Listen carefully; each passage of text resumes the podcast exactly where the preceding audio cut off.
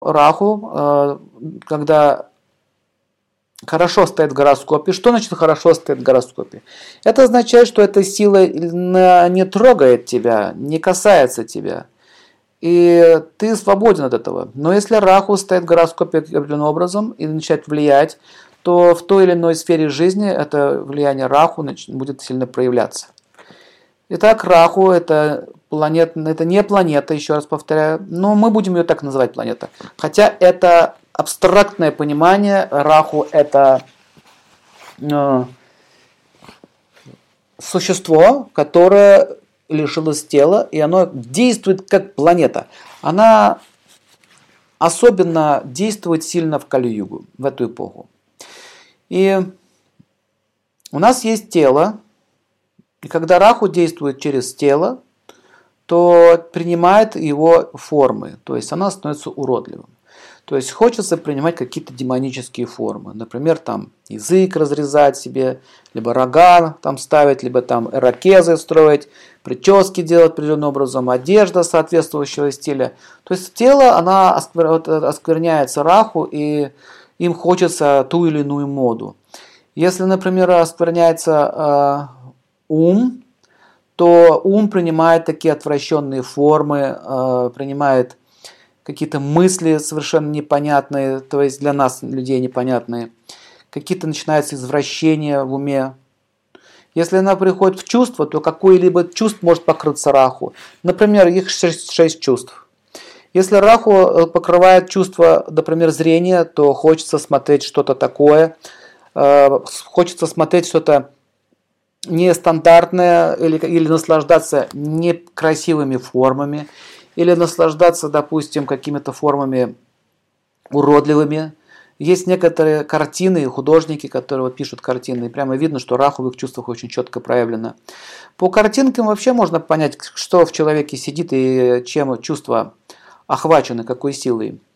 Есть также, э, если раху попадает, допустим, чувство запаха, то, например, э, многим, которые охвачены раху в этом чувстве, им нравятся, допустим, какие-то неприятные запахи, там, например, я не буду говорить, где, каких народах, но им нравится, когда тухлая какая-то там рыба, они даже кладут ее, заворачивают полиэтилен, кладут на батарею, она стухла, и вот эту тухлятинку им нравится запах, они едят.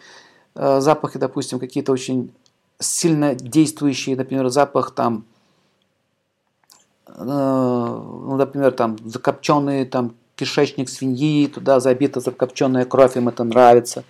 И так далее. Я сейчас не хочу смаковать эту тему, потому что можно оскверниться. Но, тем не менее, есть такие существа, есть такие люди, которым это нравится. Видите, чувство запаха, оно связано с рахом, поэтому им будут такие вот э, нравятся вещи. Э, например, э, есть если чувство слуха оскверняется раху, то что мы получаем? Мы получаем очень интересную вещь. А, мы получаем желание слушать музыку, которая дает э, вибрации раху. Понимаете? Музыка. Музыка бывает разная. Она бывает такая, такая, такая. Ну, в общем, если раху нападает на слух, то мы получаем желание слушать тяжелую музыку, оскверняющую музыку. Это возбуждает и так далее.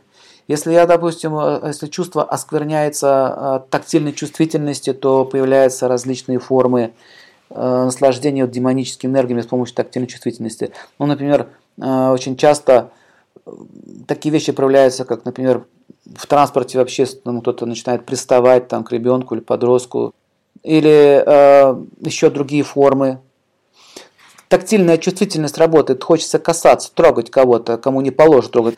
Вот это вот э, осквернение осязания, им нравится вот именно такая форма, трогать, касаться там и так далее. Э, есть очень много форм извращений, но я сейчас не хочу все перечислять, но это все связано с раху.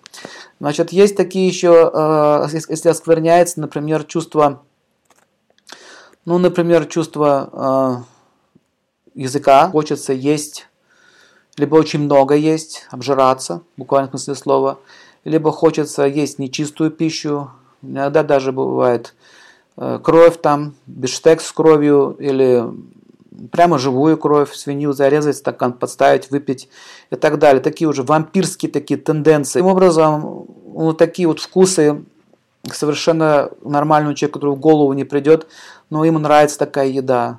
Сырая, например, сырое мясо, например, сырая рыба, причем, чтобы она еще шевелилась. Ам.